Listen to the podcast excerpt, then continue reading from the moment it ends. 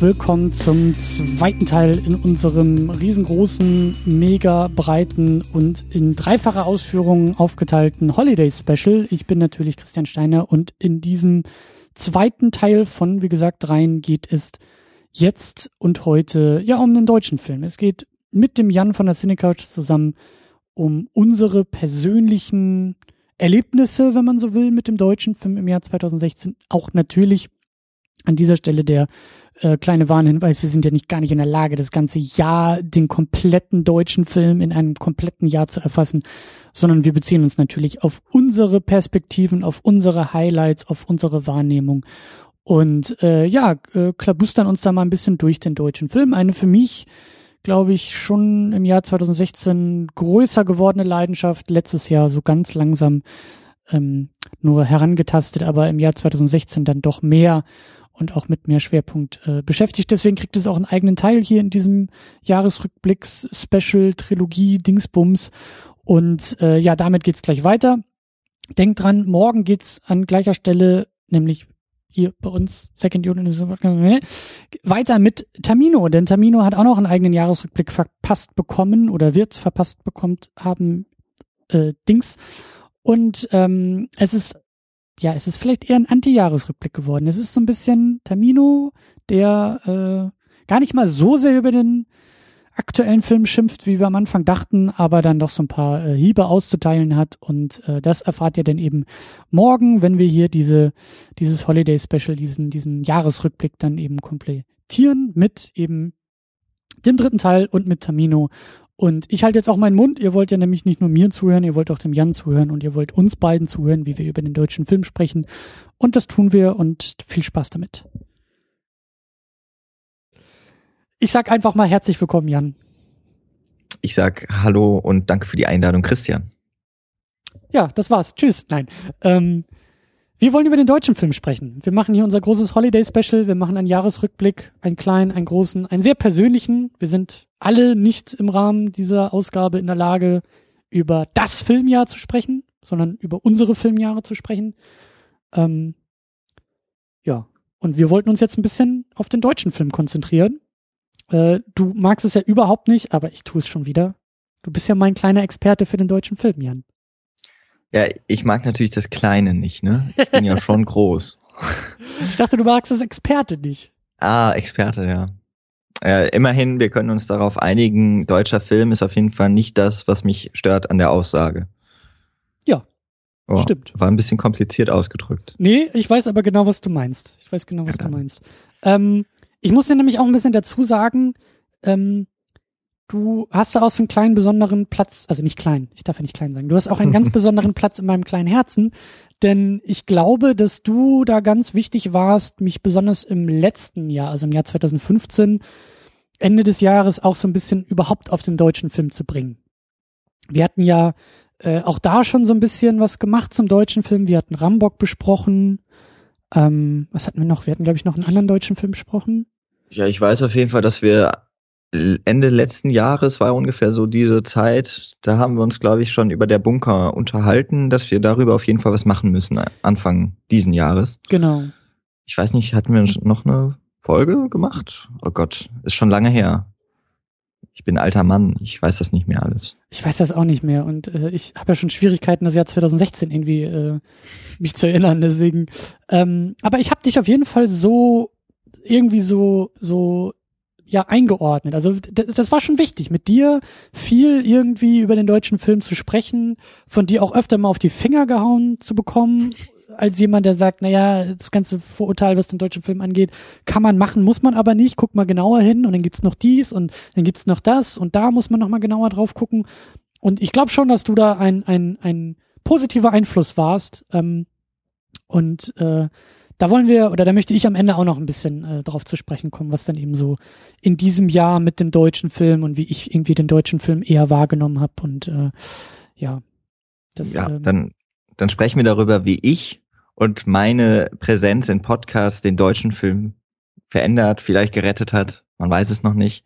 Wir werden am Ende darüber sprechen. Weißt du, wenn du schon ein ungutes Gefühl dabei hast, dass ich dich Experte des deutschen Films nenne, dann wart mal ab, Was passiert, wenn ich dich als Retter des deutschen Films irgendwann äh, betitel, dann, äh, dann kommst du gar nicht mehr in meine Sendung, glaube ich. Ich glaube, dann laufen die Regisseure und alle Förderer und sowas Sturm und sagen, das, das kann er, der hat ja gar nichts gemacht. Wo ist denn sein Zutun bei Film A, B? Äh, er redet drüber. Er redet drüber ja. und er bleibt am Ball. Und das haben wir auch getan. Du hast ja schon gesagt, der Bunker war gleich so ein Start ins Jahr. Im, im, im Januar haben wir, glaube ich, gleich, gleich in den ersten Wochen drüber, drüber geredet. Ähm, und war für mich irgendwie gleich so ein, so ein, ja, so eine Ansage. Was den deutschen Film angeht. Also, der Bunker selbst. Ja, also ich, ich weiß noch, du, du warst doch letztes Jahr, das war doch, glaube ich, ne? Letztes Jahr warst du doch in Amerika. Und da hast du ja Victoria verpasst hier in Deutschland, glaube ich. Richtig, richtig. Ja, und ich glaube, das war irgendwie so der Anstoßpunkt. Das, äh, ich weiß, ich kann mich auch noch lebhaft an die Diskussion in eurem letzten Jahresrückblick erinnern. Ich glaube, da war auch Arne zu Gast. Und Tamino. Und Tamino. Ja. Und die haben sich ja ein bisschen gefetzt über Victoria. Und da ging es ja schon so langsam los dass ähm, auch ich so gemeint habe, ja, der deutsche Genrefilm kommt jetzt irgendwie mal wieder. Und dann kam, glaube ich, du mit der Bunker um die Ecke. Den mhm. hatte ich nicht so ganz. Also ich hatte schon davon gehört, aber ich hatte ihn nicht gesehen. Ähm, obwohl ich hätte, äh, ich hätte die Möglichkeit dazu gehabt, ähm, hab's aber irgendwie verpasst. Und das war dann ja quasi unser erster, naja, Quatsch, wir haben ja über Rambock auch schon gesprochen, aber da haben wir auch schon wieder so gesagt, ja, ähm, irgendwas passiert da ja im deutschen Kino, die, dass sich junge Filmemacher wieder mit so ja mit Genre auseinandersetzen, aber eben nicht ähm, nur kopieren von mhm. eben amerikanischen Vorbildern, da wo Genres ja groß geworden sind in Hollywood. Der Bunker war ja total wirres Ding. Und da sind wir uns ja auch so ein bisschen treu geblieben. Wir haben ja dann noch über ein ganz anderes wirres Ding gesprochen, nämlich der Nachtmar. das sind ja so Sachen, die sind ein bisschen schwer einordbar. Ja. Ähm, vielleicht aber, aber deswegen so interessant, darüber zu sprechen und zu sinnieren. Ja. Und deswegen haben die auch, glaube ich, viel angeeckt. Ich, also ich weiß auch von Leuten, dass sie nicht viel mit der Bunker und ich weiß auch von Leuten, die nicht sehr viel mit der Nacht mal anfangen konnten. Ich, ähm, ja, da muss man dann eben entgegentreten und sagen, ja, dann guckt auch noch mal so aus dem Blickwinkel oder hör einfach mal die Second Unit Folge dazu. Sowieso, die muss man sowieso immer gehört haben, aber äh, die beiden Filme habe ich vor allen Dingen als sehr selbstbewusst wahrgenommen, was mich dann auch wieder so überrascht hat oder positiv überrascht hat. Also Filme, die sich nicht irgendwie, die haben sich nicht versteckt. Die haben sich auch nicht gerechtfertigt. Die haben einfach gemacht. Weißt du? So schwer, schwer zu konkretisieren, was ich damit meine. Aber das ist so mein Gefühl bei diesem Film. Dass die einfach nicht irgendwie versuchen, an irgendwelche Sehgewohnheiten anzudocken oder dann irgendwie so auszusehen wie Hollywood, sondern die haben eine klare Vision, die setzen sie um und sind nicht weichgespült, sind nicht irgendwie wischiwaschi dabei, sondern positionieren sich, glaube ich, auch so, dass sie sagen, entweder dir gefällt's oder dir gefällt's nicht. Aber wir fangen jetzt nicht irgendwie an, auf deinen Geschmack hinzuarbeiten. Weißt du, wir, wir, wir suchen dich nicht zuerst, sondern du musst uns finden. Du musst, du musst, du musst was investieren und dann, dann hast du auch was von uns. Und das hat mich sehr, sehr, hat mir sehr, sehr gut gefallen. Und stimmt, du hast recht, Victoria war, war 2015 auch so ein Ding, der mich sehr beeinflusst hat, mehr auf den deutschen Film zu gucken, ja. Ja, es waren auch irgendwie alles so Filme, die haben eben was, äh, ja, gefühlt neu oder anders gemacht. Und dann hatten wir noch bei der Bunker und der Nachtmarkt gleich so zwei Filme, die ohne Förderung kamen, daherkamen. Da hat man ja auch über der Nacht mal so ein bisschen drüber gesprochen. Gibt sowas wie den deutschen Independent-Film und mhm. es ist schwierig, das so zu sagen aus verschiedenen Gründen, weil eben die deutsche Filmwirtschaft anders aufgestellt ist als da, wo der Independent-Begriff herkommt.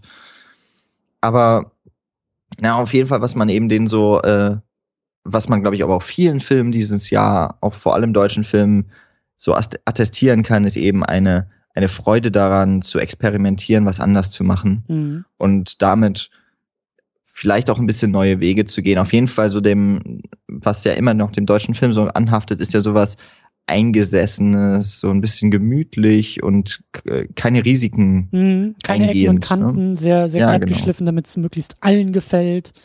Ja. Und das gibt's natürlich immer noch aber den Film kann man ja auch aus dem Weg gehen und ich habe so das Gefühl, dass man immer mehr andere Filme gucken kann, auch wenn es immer noch schwierig ist, aus verschiedenen Gründen. Also es sind noch sehr viele deutsche Filme immer, was bedeutet, oder generell sehr viele Filme im Kino und es ist halt immer so ein Kampf um, ja, welcher Film läuft jetzt wie lange und wo und welcher Uhrzeit und es ist natürlich schwierig, dann da den Überblick zu behalten. Und jetzt kann man ja so retrospektiv nochmal sagen, ja, da könnte ja nochmal einen Blick hinwerfen. Mhm. Weil ich glaube, also einige der Filme, die wir heute besprechen werden, ähm, auch wenn es vielleicht nur kurz wird, die liefen zum Beispiel dann auch hier gar nicht bei mir in der Nähe im Kino. Also das ist dann auch schon so ein Problem. Mhm. Muss man dann eben schauen, ob mhm. man dann vielleicht auch mehr auf Festivals sich rumtreiben muss. Ja, klar, das ist äh, auch, glaube ich, immer noch so ein, so ein, also über Nacht und über ein Jahr äh, verteilt äh, kann sich der deutsche Film auch nicht komplett selbst äh, retten und revolutionieren, aber ich glaube schon, dass da auch so ein paar kleine, kleine Schritte gemacht wurden. Ähm, ich möchte vor allen Dingen mit dir über den Film Lotte sprechen.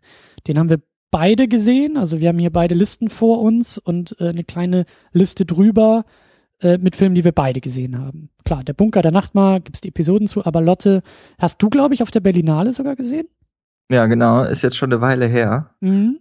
Ähm, in einem leider, das muss ich wirklich sagen, in einem leider sehr, sehr leeren Screening. Ich bin mir, ich glaube, aber ich war in einer Pressevorführung und ähm, der Film lief ja in der Perspektive Deutsches Kino, heißt es, glaube ich. Perspektive mhm. ist, ja, irgendwie so. Ähm, auf der Berlinale und das ist eigentlich, ja, also die, die Presse ist nicht so wahnsinnig interessiert auf der Berlinale offensichtlich für den neuen deutschen Film.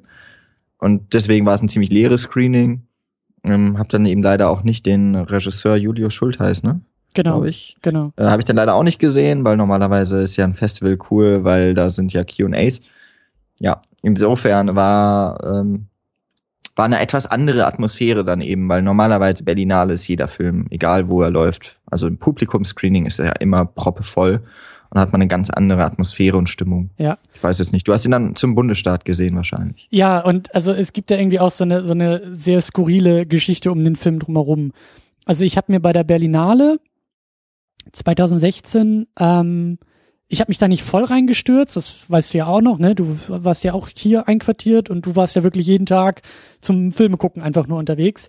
ähm, und ich habe versucht so ein bisschen, also ich hatte ja auch kein, keine Akkreditierung, kein volles Ticket. Ich habe die Berlinale so ein bisschen aus dem Augenwinkel verfolgt. Es gab zwei Filme, die ich gucken wollte.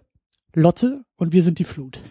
Ich habe es nicht geschafft, beide zu gucken, weil ich glaube, irgendwie bei dem einen war ich zu blöd und war irgendwie am falschen Kino.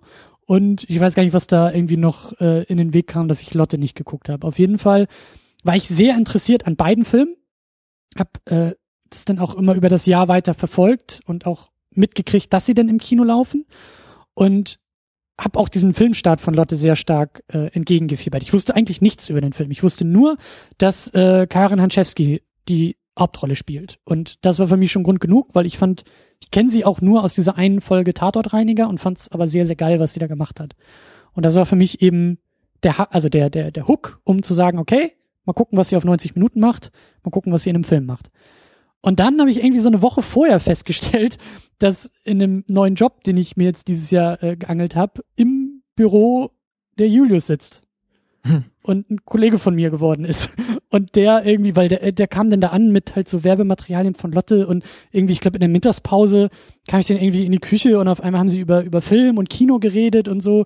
Und dann hat sich rausgestellt, ja, also mein Film Lotte äh, fängt irgendwie nächstes, äh, nächste Woche sein, sein Bundesstaat an und so. Und ich war halt total irritiert. Ähm, weil, ne, so, das, das war, das waren für mich getrennte Welten, die auf einmal zusammengewachsen sind. Und äh, dann war eben hier in Berlin Premiere im, im, äh, in dem Kino äh, mit eben ihm und Q&A und Schauspielern und der Saal war voll. Also ich glaube 250, 300 Leute waren da.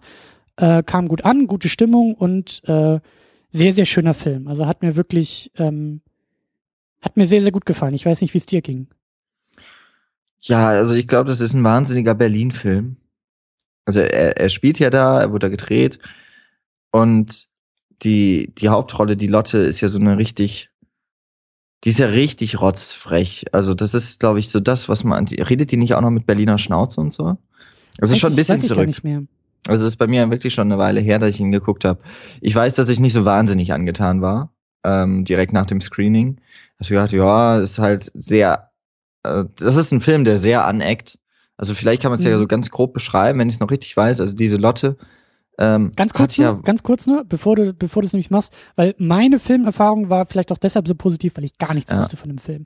Also es ist schon, es ist eine Charaktergeschichte, eine Charakterstudie. Es ist äh, sie, Lotte, ist ein Typ und diesen Typ, zu sehen, diese Frau zu sehen, ähm, ist sehr, sehr interessant und sehr, sehr spannend und weil sie sich da auch wirklich den Arsch abspielt.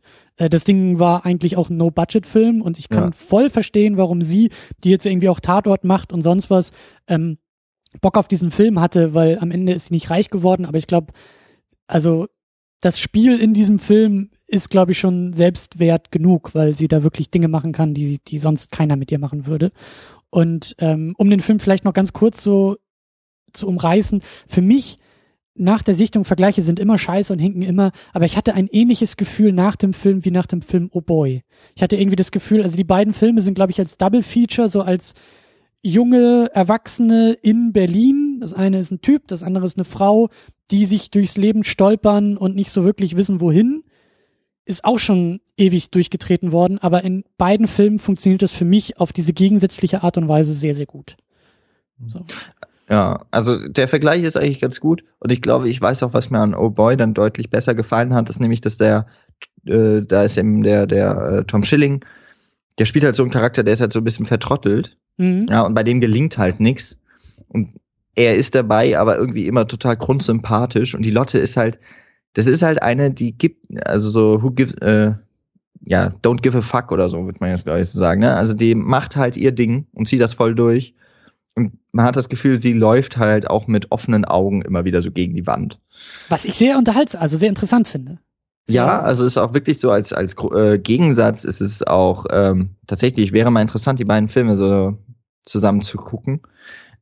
Ich weiß halt, dass sie mich auch also sie konnte halt nicht so ganz meine Sympathien gewinnen. Das ist halt immer ein bisschen blöd bei einem Charakterfilm, also der sehr stark auf die Hauptfigur sich äh, stürzt.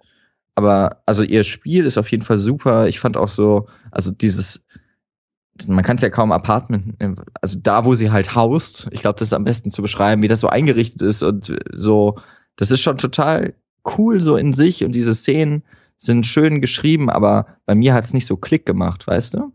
Mhm. Und deswegen war da immer so etwas zwischen mir und dem Film und der Leinwand und ich konnte mich dann nicht so richtig darin fallen lassen und konnte es nicht so komplett genießen, weil ich immer so das Gefühl hatte, auch der stößt bei mir vielleicht auch bewusst, nee, ziemlich bewusst stößt der Film auch so an und eckt an.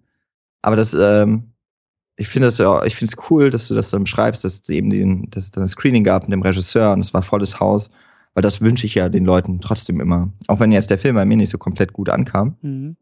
Äh, ich habe viel Schlimmeres gesehen dieses Jahr. Und äh, deswegen, und vielleicht ist es auch so ein bisschen die Atmosphäre, wie gesagt, gewesen es ist echt schade, wenn man da in einem Saal sitzt, der ist fast leer. Mhm. Aber ich glaube, es war auch bei den Publikumsvorstellungen ganz sicher anders. Mhm. Ja.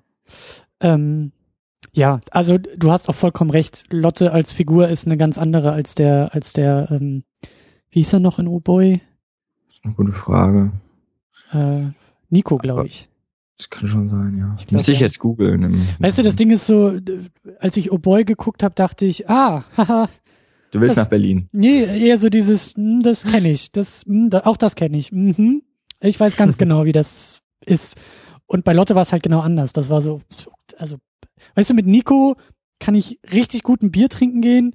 Ich glaube, mit Lotte länger als eine halbe Stunde rumzuhängen oder in irgendeiner Form sie im Leben zu haben, ist richtig anstrengend. und beides finde ich aber sehr faszinierend und sehr interessant. Aber auch nicht, auch nicht verwechseln. Also, Oh Boy hat auch noch mal filmisch äh, ist filmisch auch nochmal eine ganz andere Liga. So, da, da, da merkt man dann schon auch, dass die Mittel nochmal ein bisschen anders verteilt waren bei diesen beiden Filmen.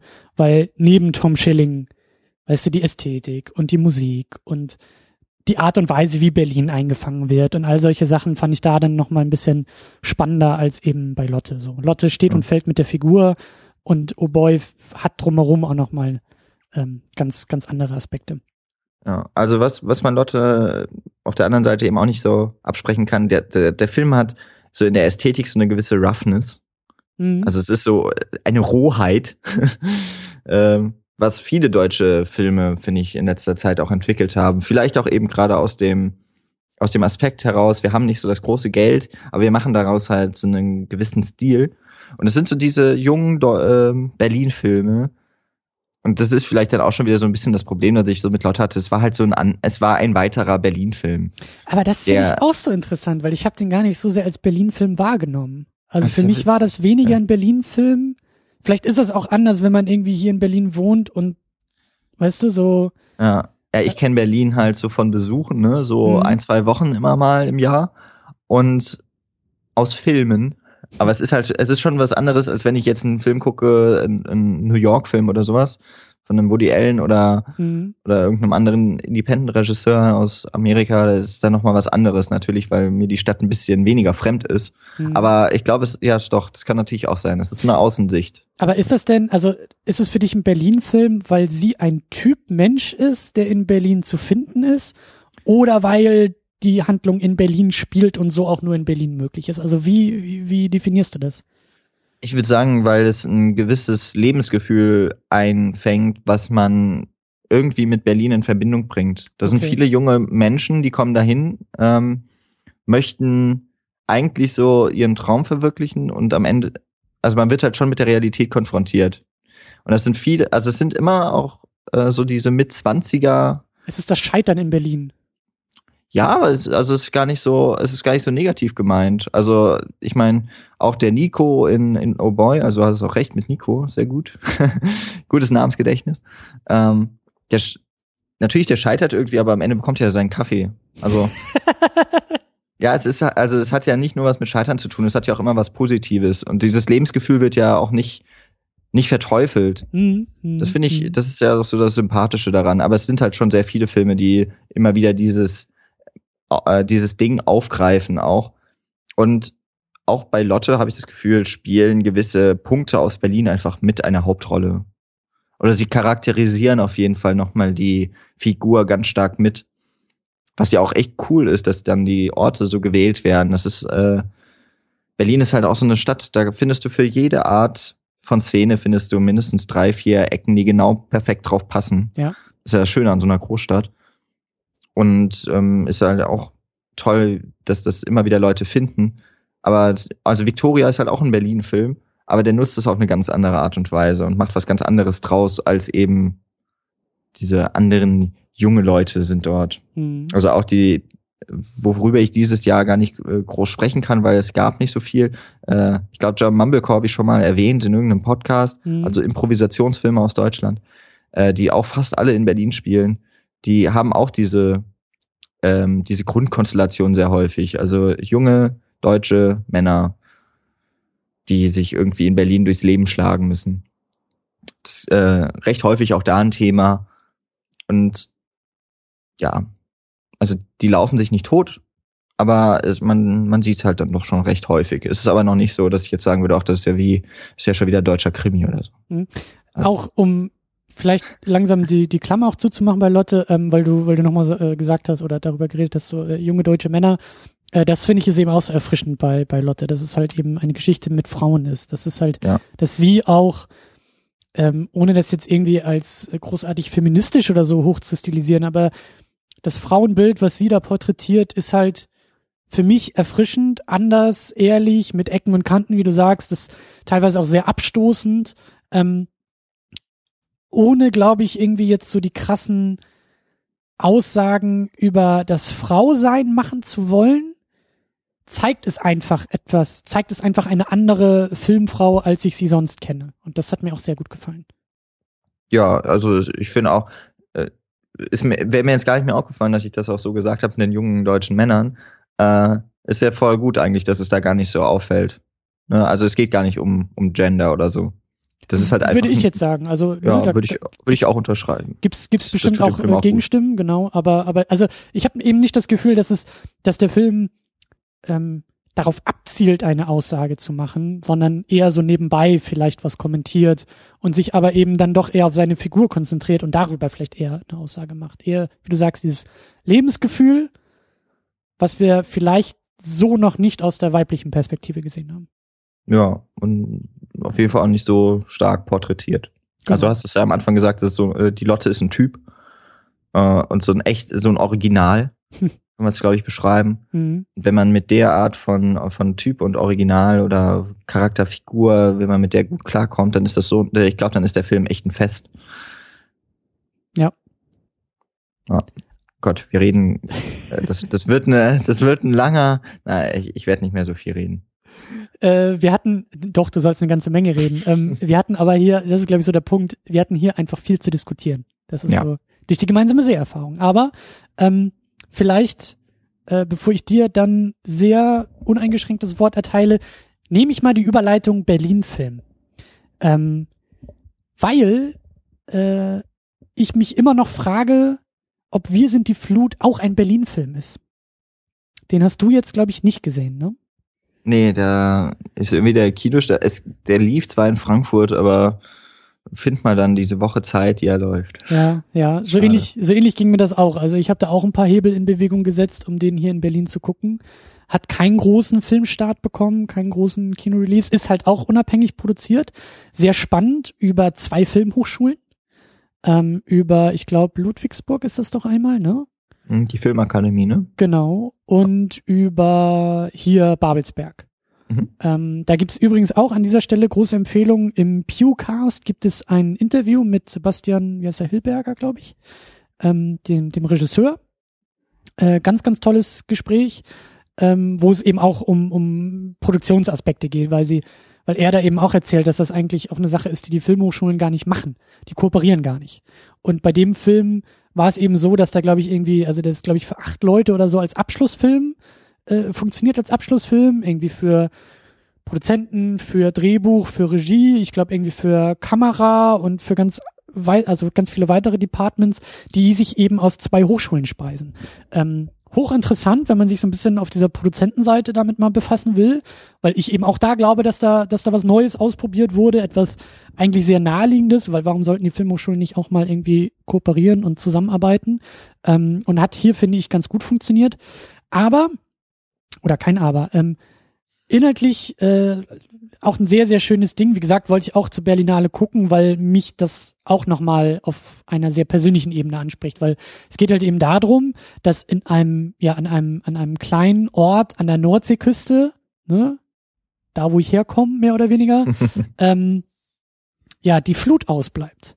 Also irgendwann, ist ein bisschen Science-Fiction-mäßig angehaucht, irgendwie, irgendwann ist rund um dieses Dorf, um diesen kleinen Ort, das Wasser ausgeblieben. Es ist weg und es kam nicht mehr wieder. Und Wissenschaftler suchen und forschen und wissen nicht wieso, weshalb, warum. Und eben ein junger Student aus Berlin schnappt sich seine Sachen, um dort zu forschen, um, um dort rauszufinden, was da los ist. Und eben interessanterweise ist das tatsächlich in meiner Heimat gedreht worden. Also die, die Nordsee äh, also die haben es in zwei Drehorten gedreht. Das eine ist, also das, das Dörfchen selbst kommt, glaube ich, aus dem Ruhrpott. Ähm, die, die, die Nordsee-Aspekte haben sie dann eben äh, in meiner ehemaligen Heimat gedreht. Und ähm, das war natürlich dann auch nochmal irgendwie ganz besonders interessant, einen Film zu sehen, der bekannte Schauplätze irgendwie zeigt. Ähm, ohne dabei irgendwie wie beim Tatort, wie man das ja vielleicht irgendwie gerne macht, zu sagen, oh, guck mal da, die Straßenkreuzung und die Straßenkreuzung, die gibt's ja gar nicht zusammen, sondern eher um fragend vorzugehen, was der Regisseur an diesen mir bekannten Orten sieht und draus macht. Und das fand ich extrem interessant. Und deswegen, wie gesagt, meine Frage ähm, oder, oder meine, meine These, äh, eigentlich ist das auch ein sehr starker Berlin-Film, weil es um die Flucht aus Berlin geht. Es geht um einen, einen jungen Mann, der seine Sachen packt und aus Berlin geht, um an einen ganz anderen Ort zu gehen, um sich dort zu etablieren, um sich dort auszutun, um dort auch gegen Grenzen zu arbeiten, die ihm in Berlin aufgelegt werden. Ähm, ohne großer Spoiler, glaube ich, gleich am Anfang möchte er nämlich, präsentiert er sein, ich glaube, seine Doktorarbeit an einem Forschungsinstitut in Berlin, an der, an der Humboldt-Uni, in irgendwie Natur, Physik, Dingsbums-Kram. Und glaubt halt oder möchte eine, eine, ich glaube, Gravitationskonstante oder so in Frage stellen. Und das präsentiert er vor so einem ähm, Ausschuss, der ihn halt finanzieren soll.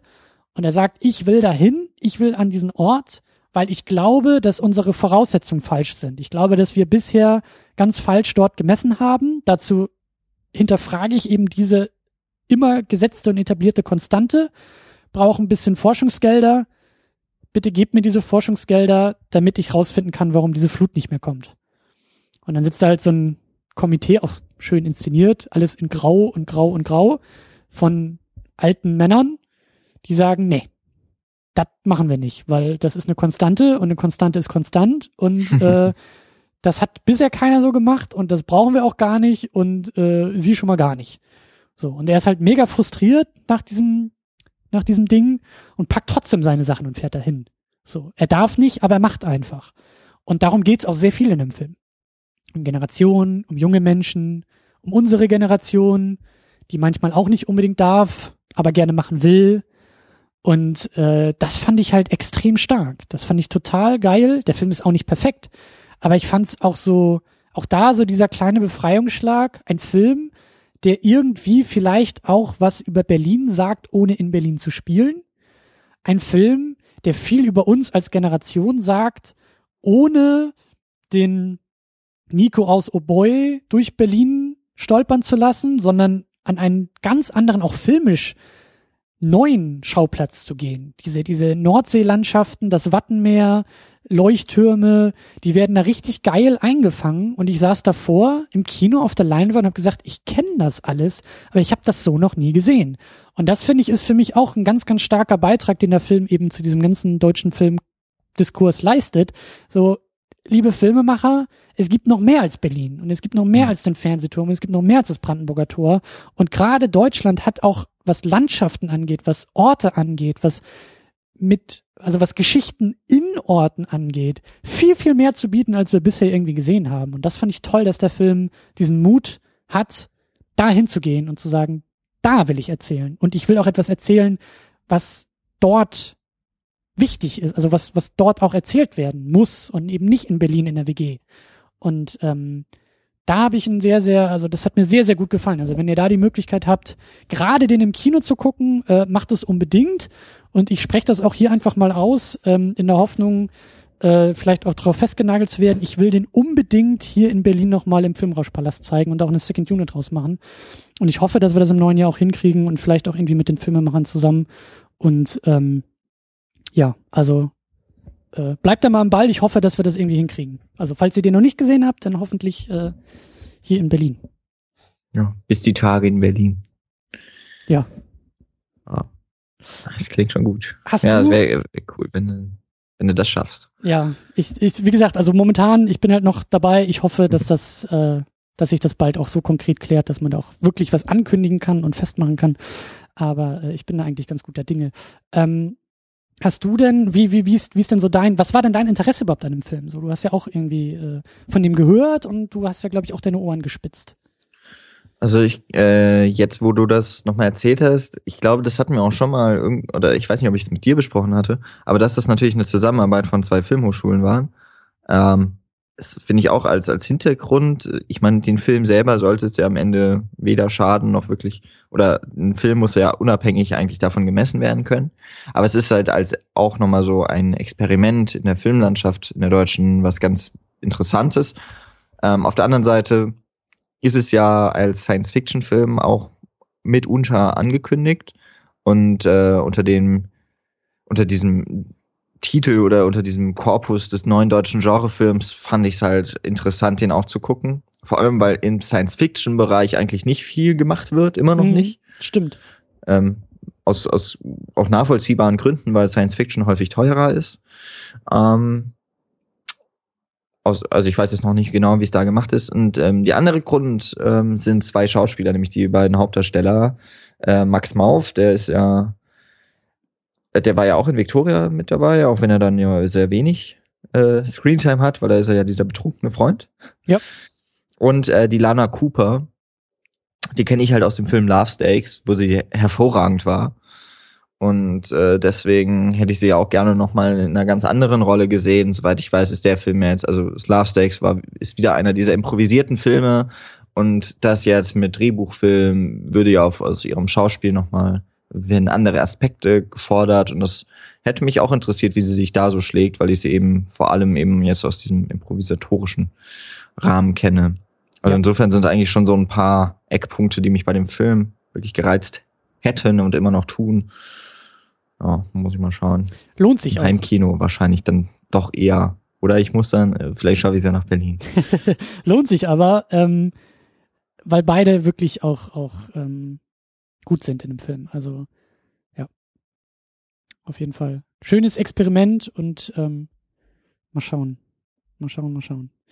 Äh, ja, und dann hast du vor allen Dingen eine, eine ganz große und vor allen Dingen eine sehr interessante Liste. Ähm, erzähl mir kurz und knapp, ohne zu konkret zu werden, über Toni Erdmann, weil den muss ich auch noch nachholen. Ich hoffe, so bald wie möglich, aber. Okay. Ähm, kurz und knapp über Toni Erdmann zu sprechen, ist natürlich eine große Aufgabe, weil es ein sehr langer Film ist. Ähm, 163 Minuten, die man einfach nicht merkt. Und allein das ist wahrscheinlich schon mal ein riesiges Kompliment, hätte man noch niemals vorher gedacht. Ähm, es ist eine deutsche, also angekündigt als deutsche Komödie und ich glaube, als die beste deutsche Komödie eben mit diesen äh, eben auch zitierten 163 Minuten war irgendeine so Filmkritik. Habe ich auch gedacht, das ist ja wahnsinnig vorteilhaft formuliert. Aber die Welt feiert diesen Film. Ähm, ähm, es ist es ist eigentlich der Film, den hätte man ans Ende auch packen können von der Diskussion als quasi Überleitung zu, was äh, ist jetzt für den deutschen Film passiert dieses Jahr. Ähm, ich möchte eigentlich gar nicht so viel über den Film jetzt sagen, mhm. sondern ähm, vielleicht etwas so ein bisschen drumherum also erstens, es ist der erste Film, glaube ich, seit drei Jahren oder noch länger, ich glaube, vielleicht sind sogar über zehn Jahre, der in Cannes im Wettbewerb lief. Cannes ist ja nach wie vor das wichtigste internationale Filmfestival.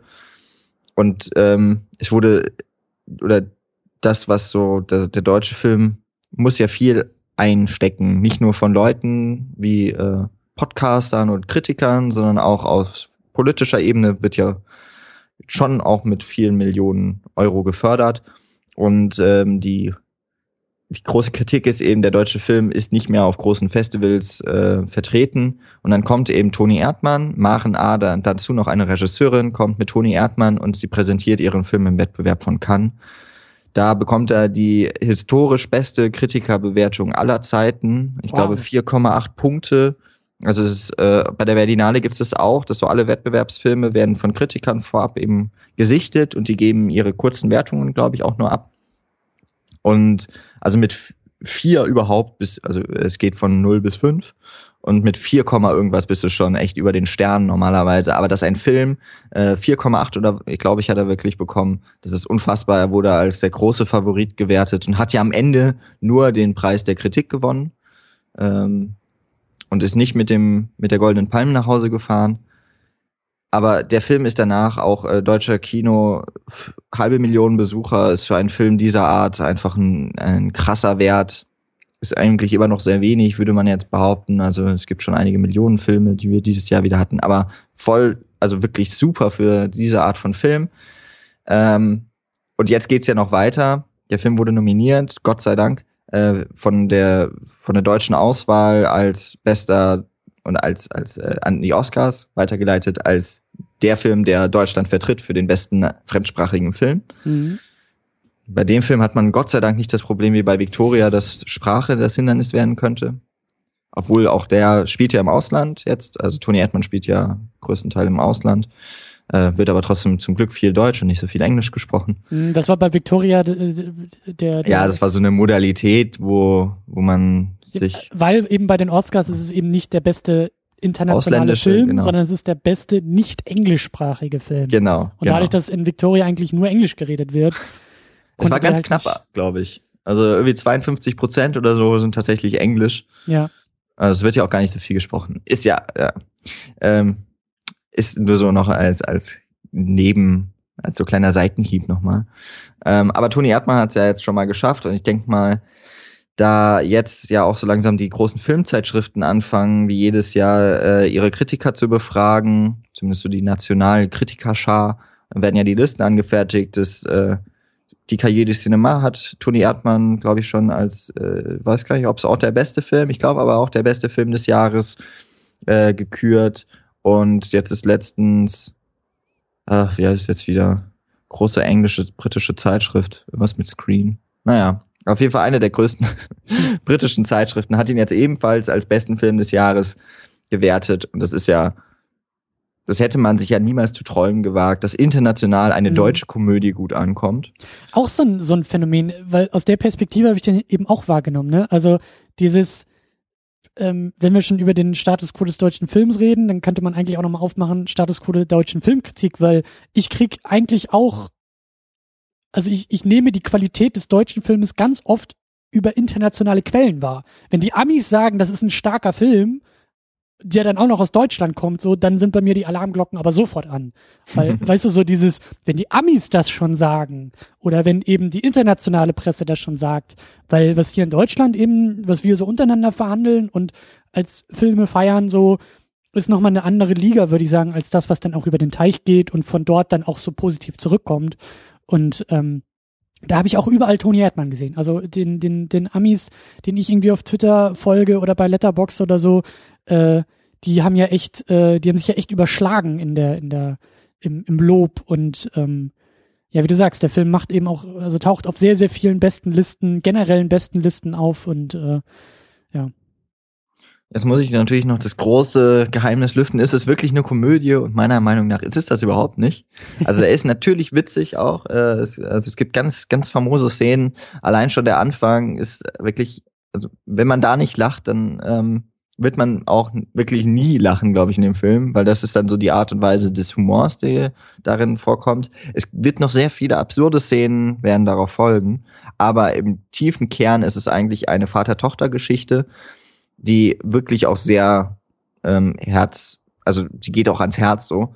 Und ähm, ich habe dann doch nicht so viel gelacht. Und ich hätte halt gedacht, weil es auch immer so beschrieben wurde, es wäre so ein witziger Film. Und ich habe das aber auch häufig, dass das gesagt wird, sind super witzig und äh, ich bin im, kurz vorm Weinen oder so, weil mhm. ich eigentlich, weil man, weil man den Film auch aus einer ganz anderen Ebene dann eben lesen kann in vielen dieser Szenen.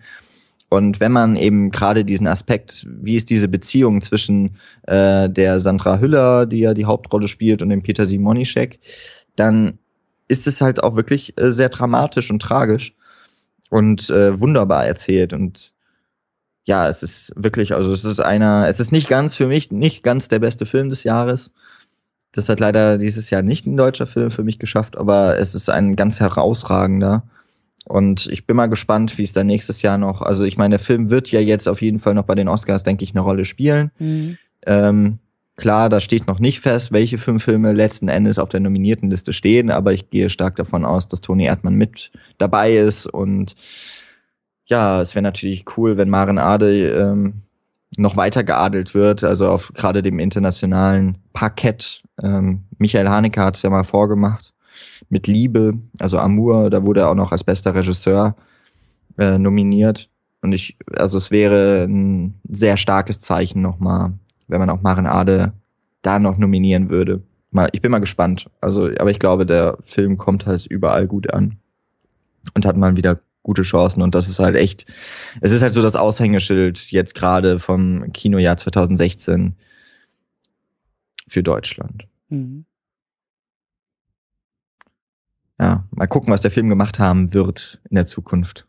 Ja, und ich, wie gesagt, also jede Diskussion ist hinfällig. Ich will, ich muss den gucken. Das mhm. äh, liegt auch eher an mir, dass ich ihn nicht gesehen habe bisher, als an dem Film. Aber tja. Was haben wir noch auf der Liste? Äh, ich spring mal ein bisschen, weil ich ja, einen okay. rausgreifen will, ähm, den ich nochmal, also der mich irritiert hatte zuerst auf der Liste, nämlich, äh, wie heißt der, Colonia Dignidad? Ja. Weil ich habe nur die Poster gesehen, als der rauskam.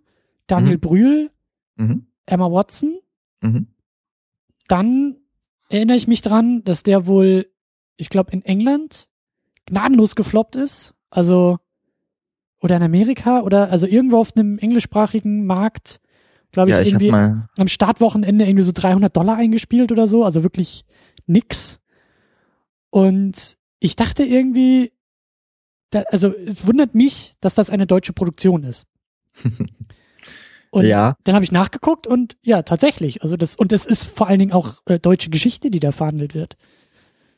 Genau. Also ich habe mich jetzt auch bei der Liste, das habe ich nochmal so im Nachhinein drüber geschaut, der deutsche Film ähm, wird ja zumindest dann auch, wenn es um die Finanzen und sowas geht, um die Kinoauswertungen, werden ja noch die ganzen Co-Produktionen mit eingerechnet. Ne? Mhm. Hunger Games beispielsweise ist ja auch ein deutscher Film. ähm, weil, weil halt Fördergelder drin stecken und letzten Endes ist es ja auch richtig, da wo halt die Finanzierung herkommt, äh, die Produktion ist ja auch äh, zumindest von der von der faktischen Seite her dann die die Antwort darauf, wenn man fragt, ja, wo ist denn der Film produziert? Also Colonia Dignidad hat ja tatsächlich überhaupt kein Geld aus UK bekommen. Deswegen, aber hat halt mit Emma Watson so im Moment ja den größten britischen Nachwuchsstar mhm. ähm, in der Hauptrolle besetzt. Und äh, der Film ist von Florian Gallenberger, da müsste ich jetzt auch nochmal nachschauen, ob der das schon, der hatte ja auch schon ein bisschen was gemacht. Hier John Rabe, genau, mit Tukur. Also der war auf jeden Fall in Deutschland. Ja, Colonia Dignidad erzählt ja irgendwie so eine Geschichte, die mir auch nicht bekannt war. Ich glaube, Argentinien oder so. Äh, irgendwo auf jeden Fall im Süd, ich glaube, südamerikanischer Kontinent gibt es eben so ein Lager, ähm, wo Leute im Grunde versklavt sind oder einge, äh, ja, gefangen und das Ganze ist so ein, eine Art, in einem Art Kult um diesen Anführer, der gespielt wird von Michael Nyquist. Den kennt man ganz gut aus der Millennium-Trilogie. Mhm. Um, und hat aber auch danach, ist er jetzt eigentlich so gebrandet auf, auf Bösewichtsrollen und das macht er hier natürlich auch. Das macht er hier sowas von geleckt, dass man es halt auch nicht wirklich ernst nehmen kann. Und das ist so, so das große Problem von diesem Film. Man kann ihn generell nicht ernst nehmen. Ähm, es ist jetzt wirklich, man hätte den Schnitt nicht größer machen können zwischen Toni Erdmann und Colonia Dignidad, weil das ist wirklich mit Abstand das Schlechteste, was ich gesehen habe dieses Jahr. Das ist eine, eine Farce, dieser Film, weil er ähm, eigentlich auf, er wäre auf Spannung ausgelegt, die er aber von einem Moment zum nächsten komplett zerstört er hat mit Emma Watson eine Schauspielerin gewählt, die ich auch sowieso nicht groß schätze. Also sie ist meiner Meinung nach keine großartige Schauspielerin. Das beweist sie hier auch nochmal mit Bravour.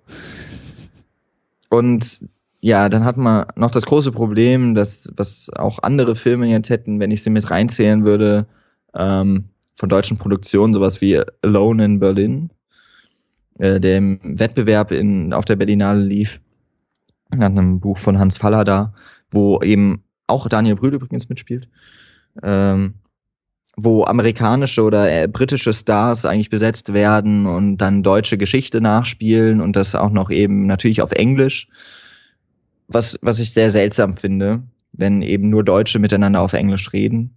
Ich weiß nicht, ähm, mhm. kommt bei mir irgendwie komisch an, aber ich würde mir den Film jetzt auch nicht synchronisiert anschauen wollen. Was man bei Colonia Dignidad sagen kann, er ist äh, gut produziert, der war auch teuer genug. Also der hatte äh, eine sieben, warte, was siebenstellig wäre jetzt ein Millionenbetrag, also zehnstellige, äh, achtstellige Summe, so 14 Millionen, glaube ich, oder so, 15 Millionen knapp gekostet.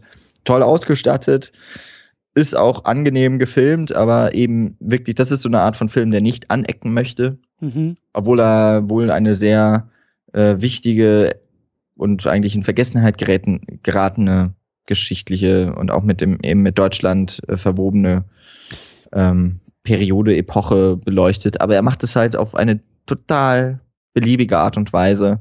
Das ist diese Art von Film, die wir eigentlich nicht brauchen. So ein Historien, ja, Kitsch kann man es eigentlich auch nicht nennen, aber es ist. Ja, schade ja, eigentlich, weil mich das dann traurig.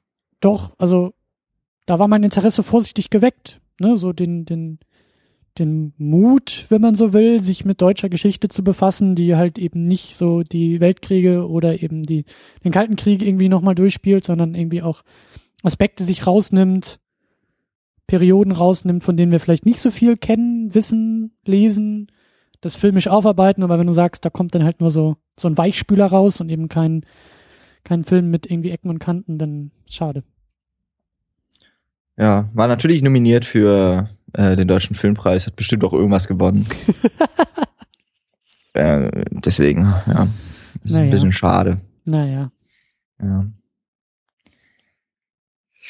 Gut, äh, machen wir mal wieder was Schöneres, ne? Also ich ja. glaube auch ein, auf einen Film würde ich hier auch schon mal aus der Liste einfach streichen, dann muss ich mich über den nicht aufregen. Aber ja, bleiben wir mal bei, bei irgendwas Schönem Deutschen. Mhm. Ähm, dann nehmen wir mal einen, der, auch einen Film, der nicht wehtut und ich glaube, da würdest du jetzt auch gerade ein bisschen was, wenn ich es richtig, richtig sehe, würdest du auch zu dem übergehen, nämlich zu Chick. Mhm.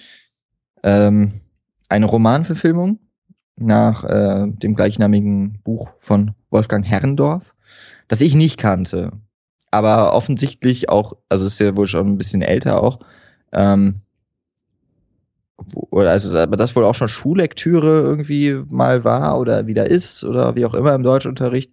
Bei mir war das halt nicht so, das heißt, ich hatte da keine große Verbindung dazu, aber ähm, hier so ein paar im Kreis, äh, in meinem Bekanntenkreis mochten das Buch sehr und haben sich deswegen auch sehr über den Film gefreut. Ich mochte den Trailer und er lief bei uns hier im Kino direkt. Habe ich mir also mal angeschaut und muss sagen, ähm, es ist ein Film von Fatih Akin. Mhm der mit Soul Kitchen ja oder mit äh, Gegen die Wand große Erfolge auch gemacht hat, sowohl, äh, also mit Gegen die Wand äh, war das ein, ein Kritikerliebling, Soul Kitchen eigentlich auch, aber der war eben auch noch äh, eine sehr spaßige Komödie. Und Chick ist jetzt auf jeden Fall, ist irgendwie wohl so eine richtige Auftragsarbeit eigentlich, weil Fatih Akin schreibt normalerweise auch seine Drehbücher, produziert mit selbst und hier war halt einfach nur Regisseur und mochte das wohl eigentlich auch, weil es sehr entspannt ist, wenn du dich wirklich nur eigentlich um, ja, um so quasi die Umsetzung kümmern musst. Und ähm, ja, also es ist ein sehr bunter Film und es ist ja so eine Coming-of-Age-Geschichte von zwei jungen äh, so ich würde mal sagen, so 16-Jährige, also noch im Schulalter und ähm, der Außenseiter, der durch einen neuen Schüler, der eben der Chick, der ein bisschen, ja, so verwegen ist und eben auch so ein, äh, ich weiß gerade nicht, wie das Auto heißt, das er klaut. Ähm, aber mit dem, also mit einem geklauten Wagen fahren sie dann durch die ja, weiten Landschaften Deutsch, also gerade Ostdeutschlands und auch da, äh, ich habe jetzt gerade gesehen, das sehe ich zum ersten Mal, dass der Film den internationalen Titel Goodbye Berlin hat. Und damit haben wir auch wieder so die Flucht raus aus Berlin. Mhm. Vielleicht haben wir heute damit so ein bisschen ein Motto. Mhm. Ähm, und der zeigt das wirklich eigentlich ganz charmant. Die beiden Jungdarsteller machen ihre Sache grundsolide. Also sind wirklich, ähm, also sind nicht, werden, ich glaube, ich prognostiziere denen jetzt mal nicht ihre große Karriere, aber die machen das sehr sympathisch zusammen. Der Film ist äh, sehr episodisch gehalten eigentlich, also hat wirklich so seine Punkte, die er abarbeitet, ähm, aber ist ein Road-Movie, das eigentlich, ja, doch das gut unterhält. Und ich meine jetzt so, wenn man Fatih Akin hört, ähm, wird man vielleicht ein bisschen enttäuscht, weil weil es halt kein großer Wurf eigentlich ist, aber das ist wirklich einfach eine wunderschöne Komödie. Die war ja auch so im Spätsommer, glaube ich, und ist ja auch ein Film, der im Sommer spielt, also die Sommerferien. Und da hat er eigentlich schon, also der, der fängt dieses Gefühl von Sommer ganz gut ein. Schön. Vor allen Dingen deswegen, einen deutschen Roadmovie. Ja, genau. Und eben auch wieder so durch Landschaften. Du hast es ja auch vorhin gesagt, Deutschland hat eigentlich ja diese ganzen Landschaften. Da sind es mehr so die großen Felder. Brandenburg sind es, glaube ich, vor allem vielleicht auch von MacPom. Äh, aber das ist toll, einfach so durch die durch die Felder wird da getourt und äh, die Windräder, die die Landschaft halt nicht zerstören, sondern wo es irgendwie was so auch tatsächlich ist wie ein Leuchtturm, auf äh, bei dem man sich dann wieder finden kann. Mhm.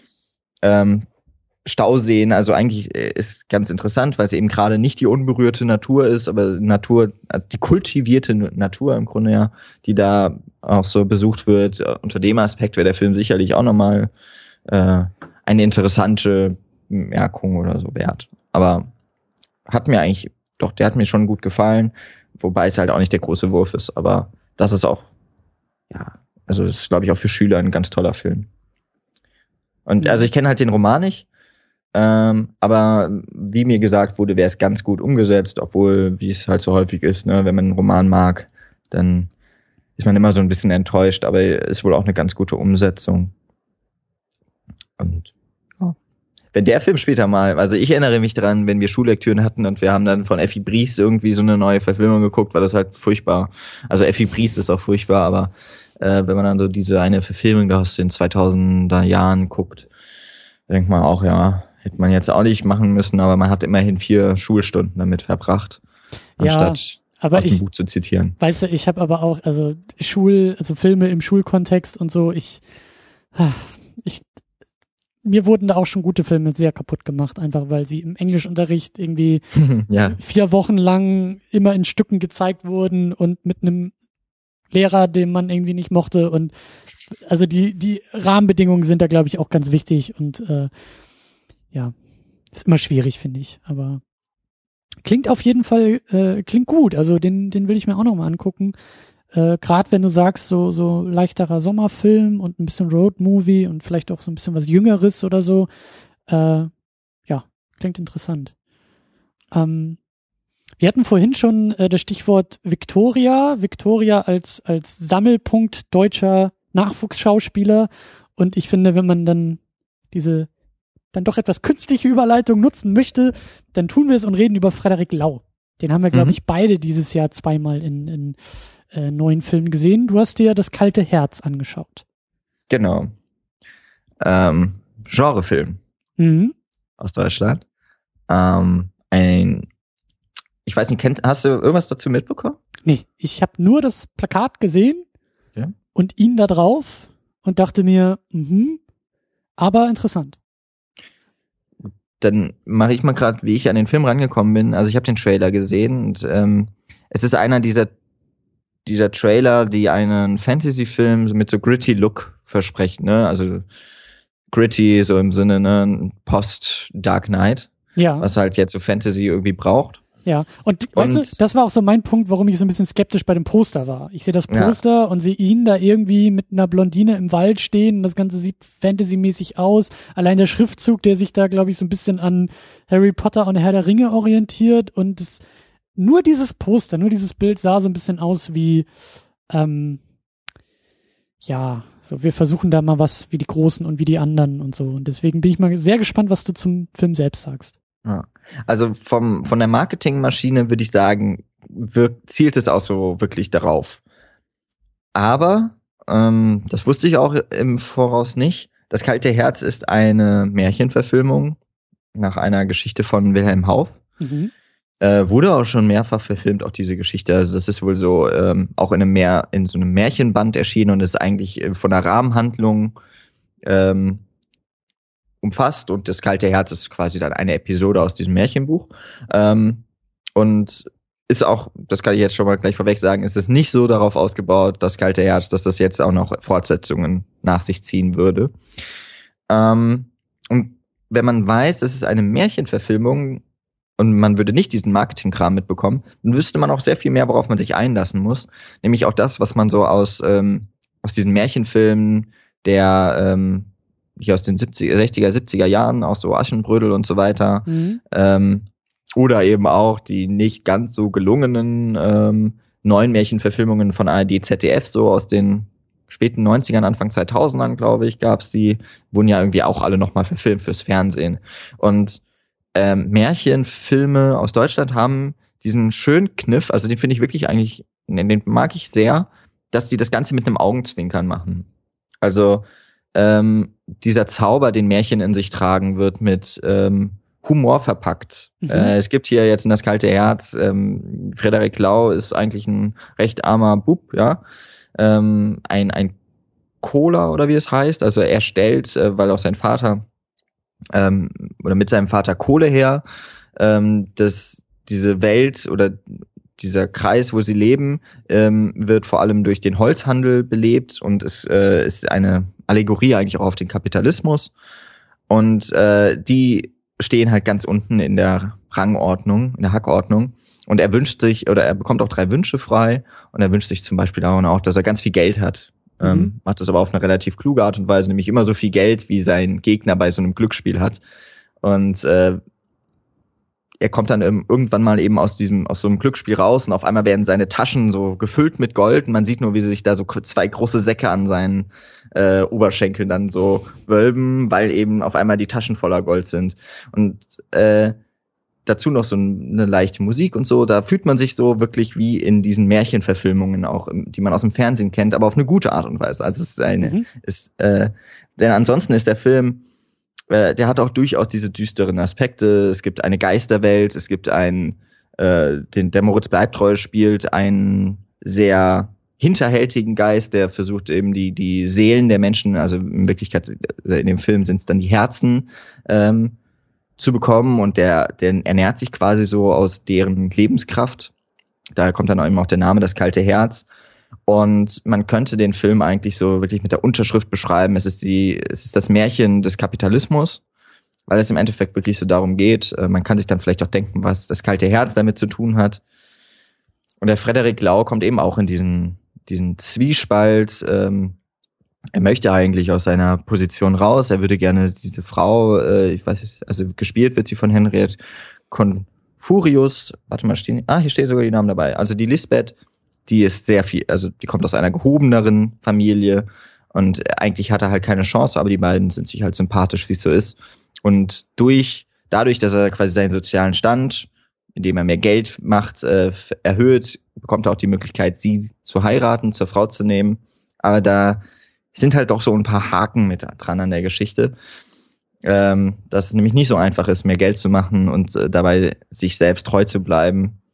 Und das klingt jetzt sehr moralin ge gefüllt, ist es aber tatsächlich gar nicht. Also der Film ist auch noch spannend erzählt, der hat wirklich ganz tolle Bilder, spielt fast komplett nur in diesen Wäldern. Ähm, ich glaube im Schwarzwald auch größtenteils mit, also zumindest spielst da, ob es da auch gedreht wurde, wäre eine andere Frage. Ähm, und hat auch neben jetzt Frederik Lau und äh, Moritz Bleibtreu noch tolle Schauspieler und äh, bekommt diese Mischung vom auch wirklich diesem gritty Look und auch dem Ernst in seiner Handlung, aber eben auch gleichzeitig so wirklich humorvollen Elementen, die bekommt er richtig gut hin und hat mich in dem Sinne wirklich dann auch wieder positiv überrascht, weil ich eigentlich ja mit einer ganz anderen Erwartungshaltung rangegangen bin, habe gedacht, okay, ich bekomme jetzt hier einen richtig hartgesottenen Fantasy-Film. Ich habe aber eine Märchenverfilmung bekommen und ich habe so das Gefühl, das ist eigentlich der Weg, wie deutsche Fantasy ja sich auch wettbewerbsfähig machen kann. Man könnte sich nämlich, also Wilhelm Hauff ist ja nur ein kleiner Teil, der hat, der hat ja noch ein paar weitere Märchen, so ein Petto, Zwerg Nase ist ja unter anderem noch von ihm. Wenn man das nimmt, wenn man noch die Grimmschen Märchen nimmt mhm. und man nimmt die als Vorlage für Fantasy aus Deutschland, mhm. also Genre Fantasy aus Deutschland, dann hätte man wirklich mal auch die Möglichkeit, das Genre auf eine auf eine sehr nationale Art und Weise, aber jetzt also ne, auf eine positive Art auch wieder, auf Nicht eine nationale Art und Weise, ja. genau, ähm, auch mitzuformen. Und ich glaube, da haben wir einen großen Fundus an Ideen, an Möglichkeiten und so wie das kalte Herz gedreht wurde, übrigens auch noch von einem Regisseur, den ich sehr schätze, Johannes Naber, der hat noch nicht viele Filme gedreht, das ist erst sein dritter Spielfilm. Ähm, nach der Albaner, für den wurde auf Max Ophüls ausgezeichnet und dann noch Zeit der Kannibalen, der hat letztes Jahr den Preis der, äh, des Verbands der deutschen Filmkritik bekommen. Mhm. Ähm, auch das äh, ein sehr kapital, äh, ein, ein kapitalismuskritischer Film. Äh, ja, ist das kalte Herz, der ist, äh, also sieht toll aus, ist toll geschauspielert, hat eine sehr gute Botschaft, auch für unsere Zeit. Und ja, ist für mich äh, wirklich so ein bisschen der Hoffnungsschimmer für deutschen Fantasy-Film. Schön, weil äh, ähnliche Gedanken hatte ich auch. Ähm, ich denke viel drüber nach, ist auch schon öfter mal in den Sendungen irgendwie zum Thema geworden. Ähm, was ist eigentlich unsere, also was ist, was, was haben wir für Tradition und Geschichte in mhm. Deutschland, mhm. die wir in Geschichten umwandeln können. Also was haben wir überhaupt zu erzählen? Was haben wir überhaupt uns selbst zu erzählen, aber auch der Welt da draußen zu erzählen? Und auch da wieder so dieses, ja, ne, wir dürfen viel über die Weltkriege erzählen, wir dürfen auch viel über den Kalten Krieg erzählen, ähm, aber meine Meinung ist ja, da ist noch ganz, ganz viel mehr, was, was irgendwie, ähm, was wir zu erzählen haben und auch Traditionen, die wir, auch vielleicht filmische Traditionen, die wir mal wieder aufleben lassen können. Und ähm, da bin ich auch äh, öfter auf das Thema Märchen gekommen, dass ich mir auch dachte, ja, Deutschland hat doch eigentlich ein, ein also in der äh, Geschichte, in der Erzählgeschichte haben wir doch große Märchenerzähler und es gab eine Zeit, in der eben ja Märchen aus Deutschland kamen und die eben auch sich in alle Welt verteilt haben und irgendwie Disney, der äh, Märchen irgendwie äh, erzählen konnte auf seine ganz eigene Art und Weise. Und ähm, und genau, den deutschen Mythos. Ich suche auch den deutschen Filmmythos. Also da, was, was ist es, was sozusagen eine deutsche ähm, Filmästhetik oder auch Film, was wir filmisch aufarbeiten können. Ne? So die, die Briten haben ihren James Bond-Mythos, den sie in Buch und vor allen Dingen im Film immer wieder erzählen. Und die Amis haben ihre Superhelden als eigene, als eigenen Mythos, den sie sich erschaffen Und den haben. Western. Und den Western, klar. Und ne, die Frage ist immer noch so, was ist der deutsche Mythos? Der deutsche Mythos mhm. ist vielleicht sowas wie der Tatort, das ist eine Kriminalgeschichte. Naja, du lachst aber irgendwie vielleicht schon. Es ist ähm, vielleicht auch irgendwie der deutsche Western, der deutsche Winnetou könnte es auch irgendwie sein, aber das sind alles für mich noch so unzulängliche Antworten auf diese Frage. Das ist alles irgendwie das naheliegendste, ohne so richtig da reinzutreffen. Und wenn man vielleicht, ja, vielleicht, wie du sagst, so ein deutscher Mythos ist das Märchen. Und das mal in einen zeitgenössischen Fantasy-Film zu verpacken, äh, warum nicht? Und, und äh, auch, ein weiterer Film, den ich unbedingt noch, noch nachholen muss, weil ich auch wissen will, wie das aussehen kann und wie das, wie man das machen kann hier bei Das kalte Herz. Und ähm, ja. Aber auch eine wichtige, eine wichtige, ein wichtiger Punkt, eine wichtige Frage, eine wichtige Diskussion, finde ich. So. Ähm, genau, wir waren so ein bisschen bei Frederik Lau. Ähm, und ich wollte halt. auch was. Genau, ich wollte nämlich so ein bisschen die Überleitung machen zu dem Film Schrotten. Von dem hatte ich überhaupt nichts gehört.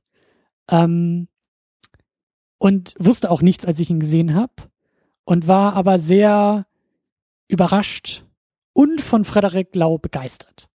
Äh, der Film selbst ist halt tatsächlich so eine klassische, naja, Komödie auch nicht unbedingt, aber schon eher sowas, was man als Komödie abstempeln kann. Es geht halt um einen äh, jungen Mann, der in so einer Schneeballagentur sitzt.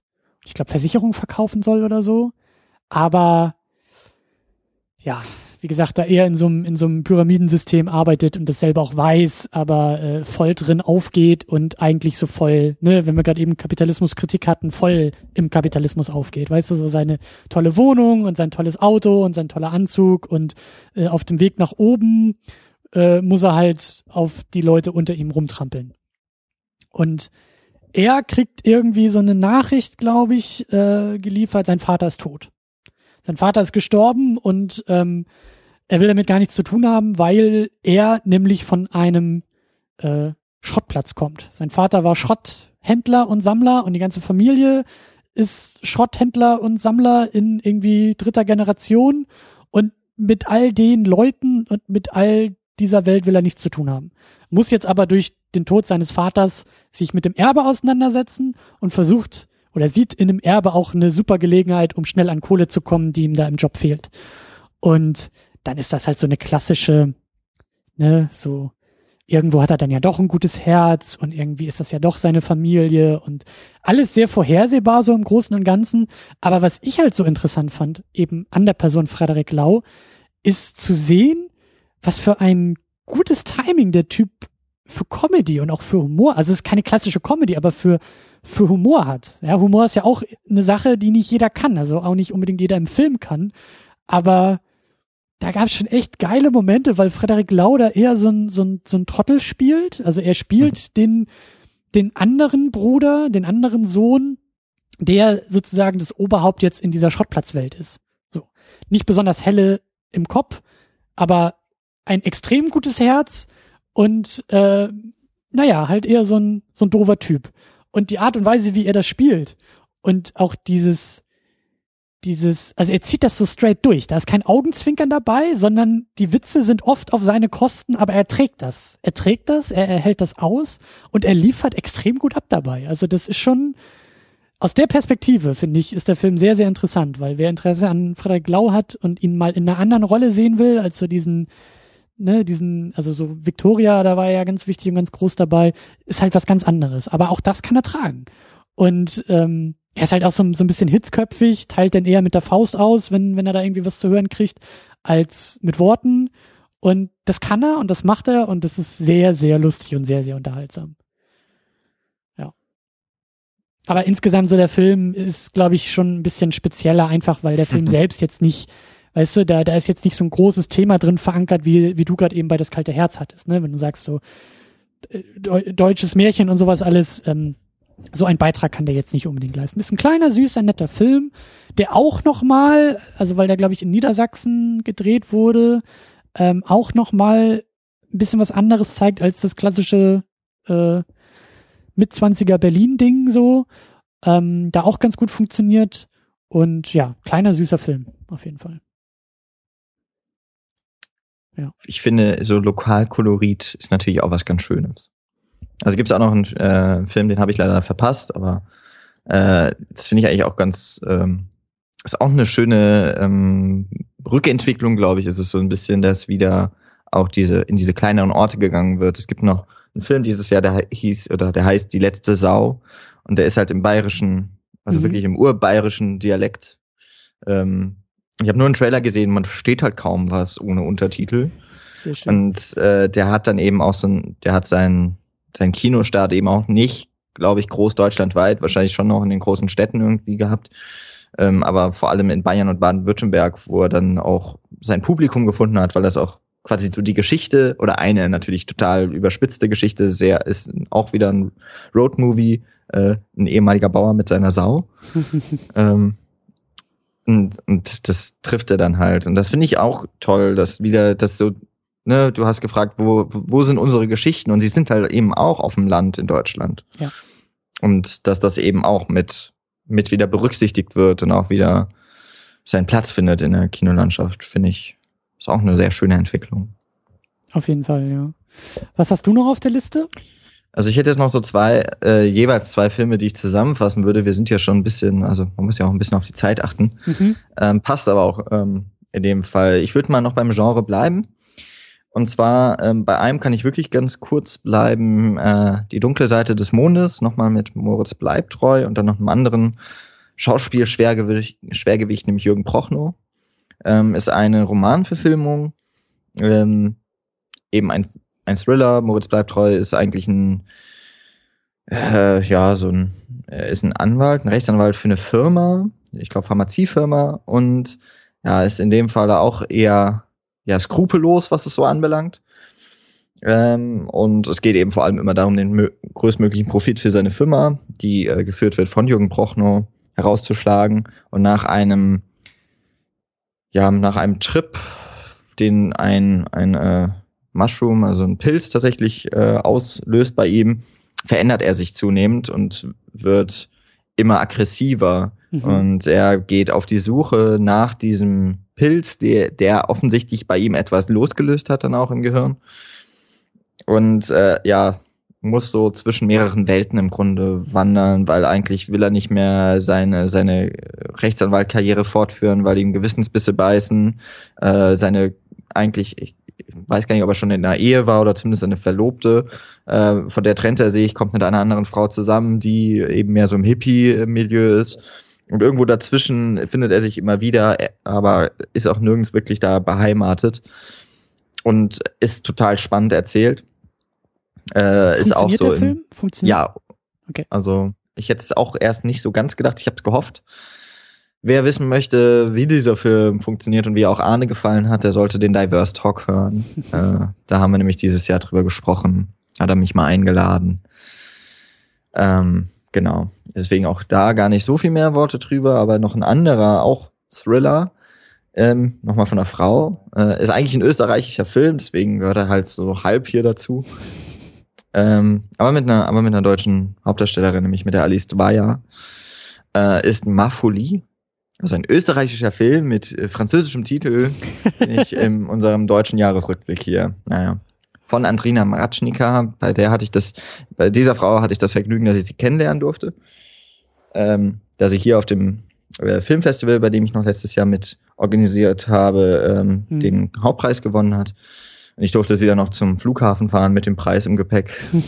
und ja, ich konnte den Film dann Gott sei Dank dieses Jahr nachholen, als er Kinostart hatte. Und es ist eine Liebesgeschichte, ähm, die eigentlich ganz toll beginnt, äh, dann aber sich herausstellt oder möglicherweise herausstellt, dass der äh, Liebhaber von der Alice Weyer, ähm, die heißen in dem Film Hanna und Jan, und äh, aber Jan anders geschrieben als ich. Und äh, ja, dieser Jan scheint äh, so dann, nachdem sie sich trennen, nicht so ganz damit klarzukommen und schickt ihr sehr beunruhigende Botschaften, auch äh, Filme und ja, man kann bis zum Ende nicht wirklich sagen, ist das jetzt wahr, bildet sie sich das nur ein? Und der Film arbeitet unfassbar mit äh, den Erwartungen des Zuschauers und hin, lässt sich immer wieder als Zuschauer auch in, in Sackgassen laufen und ja, hält die ganze Zeit über die Spannung, äh, was jetzt wirklich war, was, was Traum, was, was Vorstellung ist. Und ja, das hat er, hat er gut eingehalten, was ich mir da versprochen habe. Ist nebenbei aber trotzdem, also ist auch super geschauspielert und toll geschrieben. Wirklich äh, für Fans des, des spannenderen Films. Also ja auch ein Genre, ne, der Thriller. Mhm. Hat man da auch, finde ich, zwei, auch ganz unterschiedliche, weil Dunkle Seite des Mondes schon Hochbudget und äh, Marfolie ist ein Debütfilm, also Debüt-Langfilm. Und beide funktionieren auf ihre Art und Weise wirklich sehr gut. Schön. Ich merke immer mehr so diese Liste, die wir dann ja auch verlinken werden. Das wird, glaube ich, einfach meine To-Do-Liste für die Weihnachtszeit, in der ich äh, sowieso nur Filme gucke. äh, schön. Echt schön. Oh, Und dann hast du noch, hast du noch okay. ein Doppelpaket, oder? Ja, ich habe noch mal ein Doppelpaket. Ähm, das habe ich dieses Jahr dann Gott sei Dank noch sehen können. Ähm, dann auch wieder bei dem, bei dem Filmfestival, bei dem ich jetzt nicht mehr da war. Äh, Nenn es doch bei Namen, das ist das Films. Ja, Films. Ja. Das Films in Mainz und äh, es gab eine Veranstaltung wieder auch in Frankfurt im Filmmuseum. Und äh, da liefen zwei Filme unter dem Titel äh, Die neue deutsche Sinnlichkeit. Äh, am, am Folgetag liefen noch weitere Filme einer Filmemacherin, die ich auch kennenlernen durfte, ähm, die ich aber leider da nicht sehen konnte, was mir, was ich sehr schade fand, weil die beiden Filme, die ich gesehen habe, Jonathan von Piotr Lewandowski und Schau mich nicht so an von Usemna Borchu, haben mir sehr gut gefallen. Was die neue deutsche Sinnlichkeit, äh, wenn es das schon gibt als Strömung, ausmacht, ist es, dass es äh, dass sie sehr stark auf die zwischenmenschlichen Beziehungen eingeht und ähm, darin immer wieder, also daraus zieht sie eigentlich auch ihre ganze Geschichte und der Film ist, äh, die Filme sind auf ihre Art und Weise sehr poetisch erzählt. Ähm, bei Jonathan ist, haben wir es auch wieder, dass es eben nicht in der Stadt spielt, sondern äh, irgendwo auf dem Land. Und ähm, ja, in diesen Filmen, zumindest die, die jetzt ausgewählt wurden da für diese, für die Veranstaltung, geht es auch immer wieder oder wird auch immer wieder Sex porträtiert, ähm, aber doch durchaus anders, als man es so kennt, sondern also auch das dient dazu, irgendwie die Figuren und deren Beziehungen wirklich zu beschreiben oder nochmal weiter zu stärken. Ähm, bei Jonathan geht es dann noch auch vor allem um eine, um die Beziehung zwischen Vater und Sohn. Äh, ein Vater, der eine Lebenslüge ähm, ja quasi bis zu seinem Tod führt, äh, der ist schwer krank und ja, was das auch für Spannungen und für ungelöste Probleme auslöst, ist äh, wirklich sehr eindrücklich und ja, tatsächlich sinnlich erzählt, wie auch immer man das dann, äh, ist schwierig zu beschreiben, aber ähm, hat ganz tolle Bilder. In dem Fall werden auch viele Naturaufnahmen so dazwischen geschnitten und durch die Montage werden eben auch ein paar Bedeutungen nochmal ermöglicht, also Spinnennetze beispielsweise, auch Fliegen, die in Spinnennetzen hängen bleiben, ein, ein äh, Schmetterling, der losfliegt. Es ist immer so ein bisschen was vom, ja, was eben den Jonathan, die Hauptfigur, den, den Sohn, ähm, da beschreibt, wie er sich gerade fühlt in dieser Situation, dass er eigentlich gefangen ist in diesem, in seinem Leben, aber es hat auch immer wieder Momente des Befreiens und also um jetzt diese beiden Bilder einzuordnen, die es mhm. da gibt. Es gibt aber noch viele mehr, die vor allem dann die Natur auch in den Vordergrund rücken. Und schau mich nicht so an, ist äh, wäre wieder mal so ein Beitrag für den Independent-Film, denn der ist ohne Förderung und mit insgesamt 25.000 Euro nur entstanden. Die äh, Regisseurin ähm, hat an der HFF München damit ihren Abschluss gemacht, also ist ihr, ihr Abschlussfilm. Und äh, ganz interessanter Film, weil er Geschlechterkonzepte auch durchaus mit hinterfragt. Es ist eine Ménage à trois. Und zwar zwischen zwei jungen Frauen und der äh, und des Vaters einer dieser Frauen. Äh, die Senna Borchu äh, hat Regie studiert. Sie hat das Drehbuch zusammen mit der Co-Darstellerin äh, Katja Brenner geschrieben Drehbuch heißt in dem Fall aber, es gab ein Konstrukt, was passiert in diesem Film, aber keine Dialoge. Die wurden improvisiert und die Usenma Borcho spielt auch noch die eine Hauptrolle. Mhm. Und das als erster Film, also produziert, Regie geführt, Schauspiel und Drehbuch. Äh, ganz schön krass. Und dann haben sich noch äh, Josef Bierbichler dazu geholt. Ein ganz großer deutscher Schauspieler, der ähm, nur wenige Szenen hat. Aber ich glaube, auch wenn der Film mich nicht in seiner Gänze immer vollkommen überzeugen konnte. Die Szene von Usemna Borcho, wie sie mit Josef Bierbichler das äh, erste Mal zusammentrifft, ist, glaube ich, so eine acht Minuten ungeschnittene Szene. Einmal ein Take, improvisiert und sitzt genau.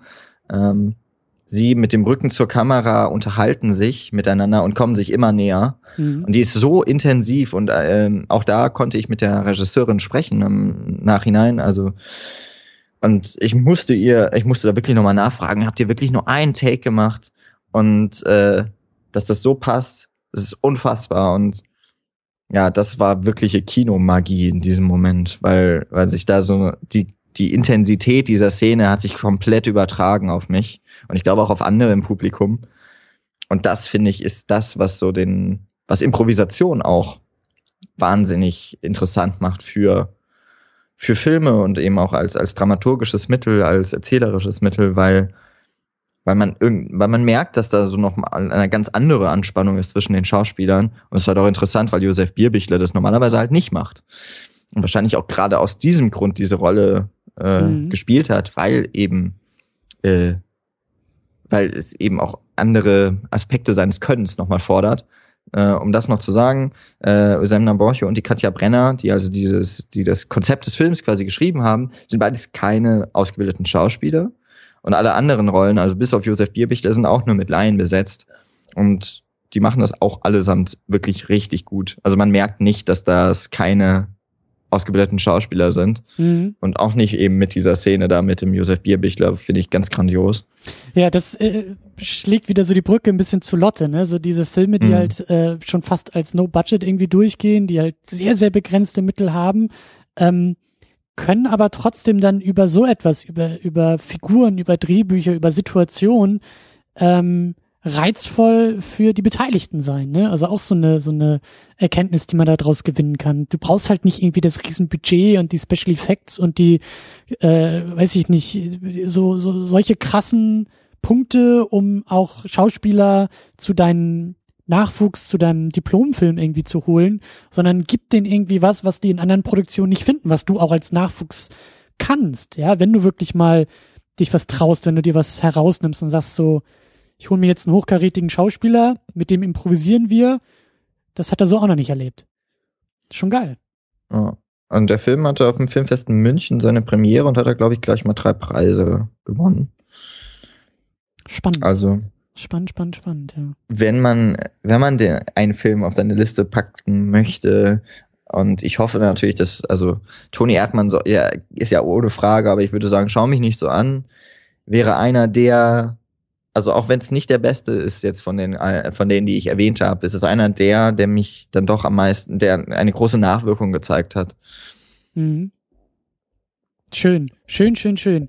Ähm, hast du noch kurz ein äh, paar Momente, um so ein bisschen über den deutschen Film noch zu quatschen oder oder ja gleich bei dir der Wecker und du musst los? Äh, ich muss auch bald los, aber ein paar Minuten habe ich noch ähm, für dich.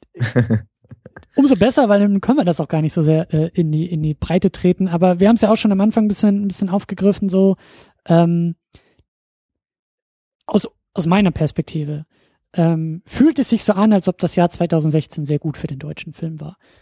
Natürlich mit Vorbehalt, weil 2016 war jetzt auch ein Jahr, in dem ich mich sehr intensiv mit dem deutschen Film aus oder intensiver als sonst äh, mit dem deutschen Film auseinandergesetzt habe. Ist natürlich dann auch wieder die eigene Blase, in der man sich bewegt und die eigene Perspektive, die man hat und ne, das ist ja gar nicht zwangsläufig so leicht dann so objektive Aussagen damit zu machen, aber für mich persönlich war 2016 ähm, hat sehr interessante Sachen so herausgespült und ja, ich glaube schon, dass da vielleicht auch ein vorsichtiges Pflänzchen entsteht und der deutsche Film eben halt nicht so langweilig und eintönig ist, wie man meint, weil äh, immer nur Till Schweiger irgendwie groß äh, beworben wird, sondern gerade im Kleinen, gerade gerade in diesem vorsichtigen Independent-Bereich, da ist schon eine Menge möglich.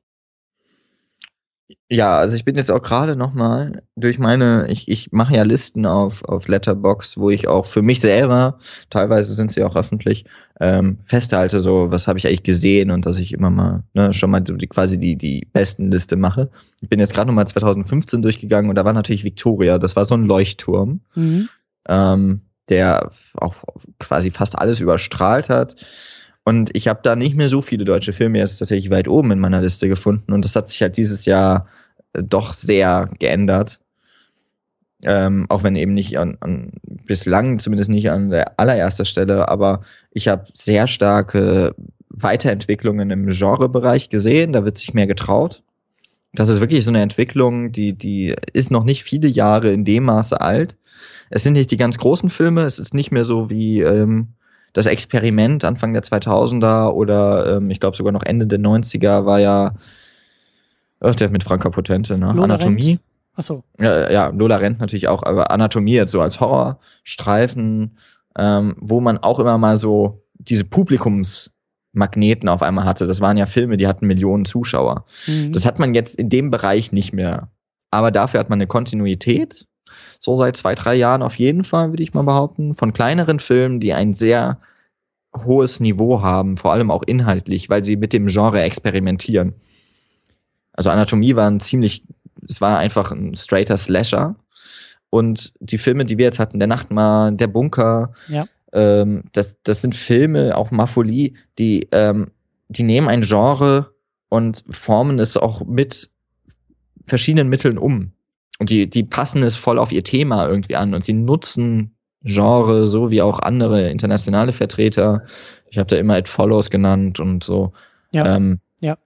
Die nutzen das sehr dediziert, um ein bestimmtes Thema neu zu verpacken. Und das finde ich ist eine Entwicklung, die, die hat sich fortgeführt.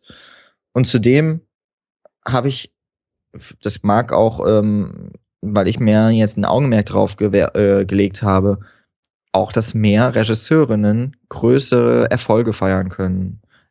Ähm, Toni Erdmann natürlich als ganz großer Vertreter, schau mich nicht so an, weil jetzt äh, von einer Regisseurin Mafoli, äh, von, die, die ich jetzt aufgezählt habe. Ähm, dann gab es noch, das ist jetzt auch wieder österreichischer Film, aber vor der Morgenröte mit Maria, äh, von Maria Schrader, äh, geht als österreichischer Kandidat für den besten äh, fremdsprachigen Film zu den Oscars.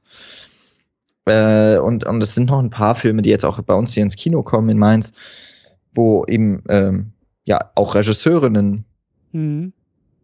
äh, ja mit, mit mehr Geld ausgestattet werden und sehr viel mehr Filme machen, die auch also ich glaube, ich würde mich nicht so weit aus dem Fenster lehnen und sagen, es sind wirklich mehr geworden, aber es sind mehr, die im Fokus, in den Fokus gerückt werden. Und ich glaube, das ist auch etwas, das, ähm, um nochmal zurückzukommen auf Toni Erdmann, den ich ja wo ich ja schon gesagt habe, im Grunde wäre es ja schon die Überleitung zu dem letzten Punkt hier. Ich glaube, dass das etwas ist, was man Toni Erdmann als Film ganz groß wird anrechnen können. Ich glaube, der hat wirklich sehr viel geleistet in der Richtung schon. Und wird also, wahrscheinlich auch noch viel leisten für die nächsten Jahre, oder? Glaube ich auch. Also das ist, ähm, es, es wird natürlich jetzt die Frage sein, es müssen weiter Filme kommen, die in Cannes, in Venedig laufen und eben nicht nur auf der Berlinale, mhm. die auch vielleicht mal in Toronto laufen. Und es fängt ganz gut an, das wollte ich nämlich schon mal so für 2017 mit auf den Weg geben. Ähm, also ohne dich, also du darfst natürlich noch viel sagen über 2016, aber das äh, Festivaljahr beginnt ja international mit dem Sundance, äh, also einem Indie dem, dem Filmfestival, das Robert Redford gegründet hat, mhm. vor einigen Jahrzehnten. Und äh, ein deutscher Film ist in der, im Wettbewerb. Es sind ja vor allem Independent-Produktionen, auch aus Amerika, sehr viele. Und äh, der Film, der aus Deutschland da ausgewählt wurde, ist von Helene Hegemann, Axolotl Overkill. Und es ist ein Debütfilm. Helene Hegemann hat diesen, diesen Roman oder das Buch äh, Axolotl Roadkill ja geschrieben, sehr erfolgreich. Mhm. Und ich bin mir jetzt nicht ganz sicher, in welchem Zusammenhang diese, der, der Film jetzt damit steht. Ob das, es scheint ja keine Verfilmung von äh, Roadkill zu sein, aber wohl schon irgendwie daran angelehnt. Und der wird eben laufen im Januar dann in Sundance. Und das ist schon mal ein ganz guter Start. Es ist wieder mal, auch das äh, freut mich eigentlich, wirklich. Äh, es ist wieder von einer, von einer Frau ein Film, der international mhm. aufs Festival geht. Aber vor allem ist es eben auf einem renommierten Festival ein deutscher Film, der im Wettbewerb steht.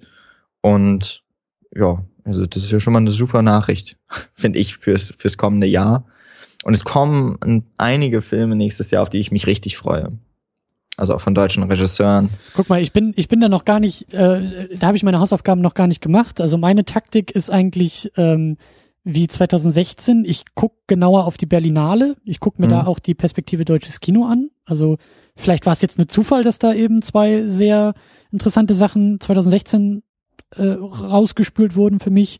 Aber ähm, das will ich 2017 testen, ob wirklich so diese, diese Kategorie auf der Berlinale ähm, mir helfen kann, deutsche Filme zu entdecken.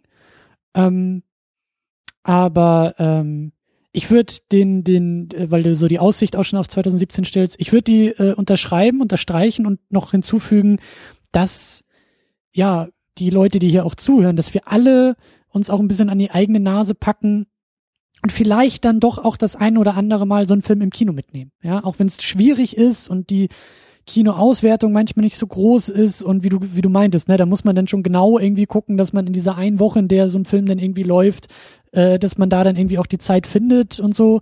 Aber ähm, es lohnt sich. Also es lohnt sich auch immer mehr, sich die Filme im Kino anzugucken. Nicht nur, weil man natürlich dadurch den Film noch mehr unterstützt als irgendwie nachher auf Netflix oder so, aber ja, weil auch immer mehr Filme, also wie gesagt, ich denke an Wir sind die Flut, das ist ein Film, der profitiert auch nochmal sehr stark von der großen Leinwand, vom großen Kino.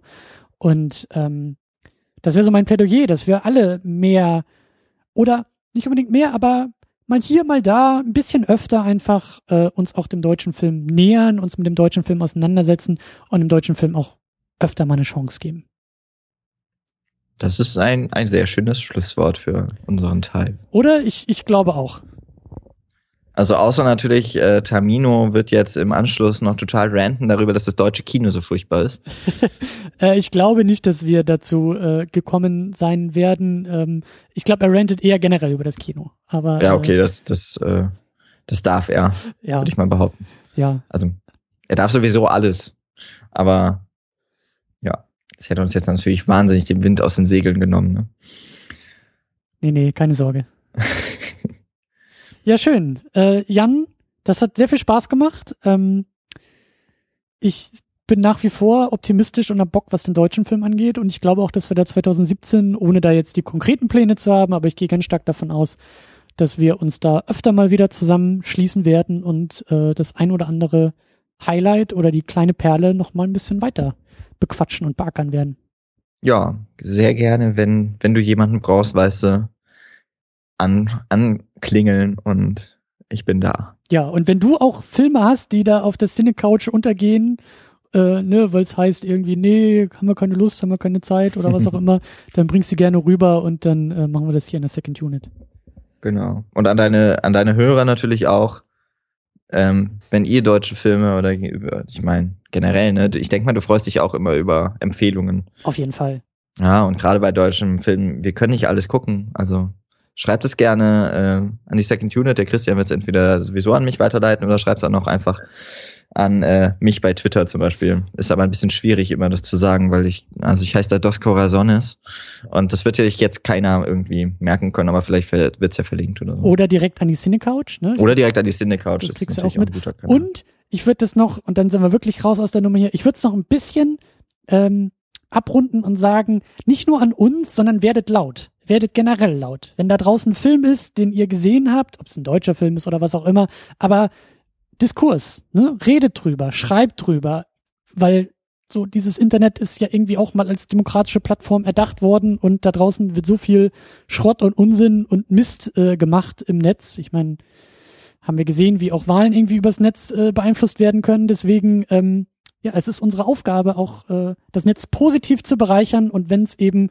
um einen kleinen, süßen deutschen Film ist, dann sollten wir auch mehr darüber schreiben und twittern und facebooken und letterboxen und wie das alles heißt. Deswegen äh, tut es, werdet laut und äh, unterstützt damit eben auch Filme und Kino und Menschen, die sie machen. So, jetzt sind wir, glaube ich, wirklich raus und übergeben an Tamino und mich. Und äh, ja, Jan, dir nochmal vielen Dank und ähm, einen guten Rutsch an dieser Stelle und wir sehen uns 2017. Genau. Auch einen guten Rutsch an alle Hörer und noch viel Spaß mit Tamino und Christian. Dankeschön. Ahoi.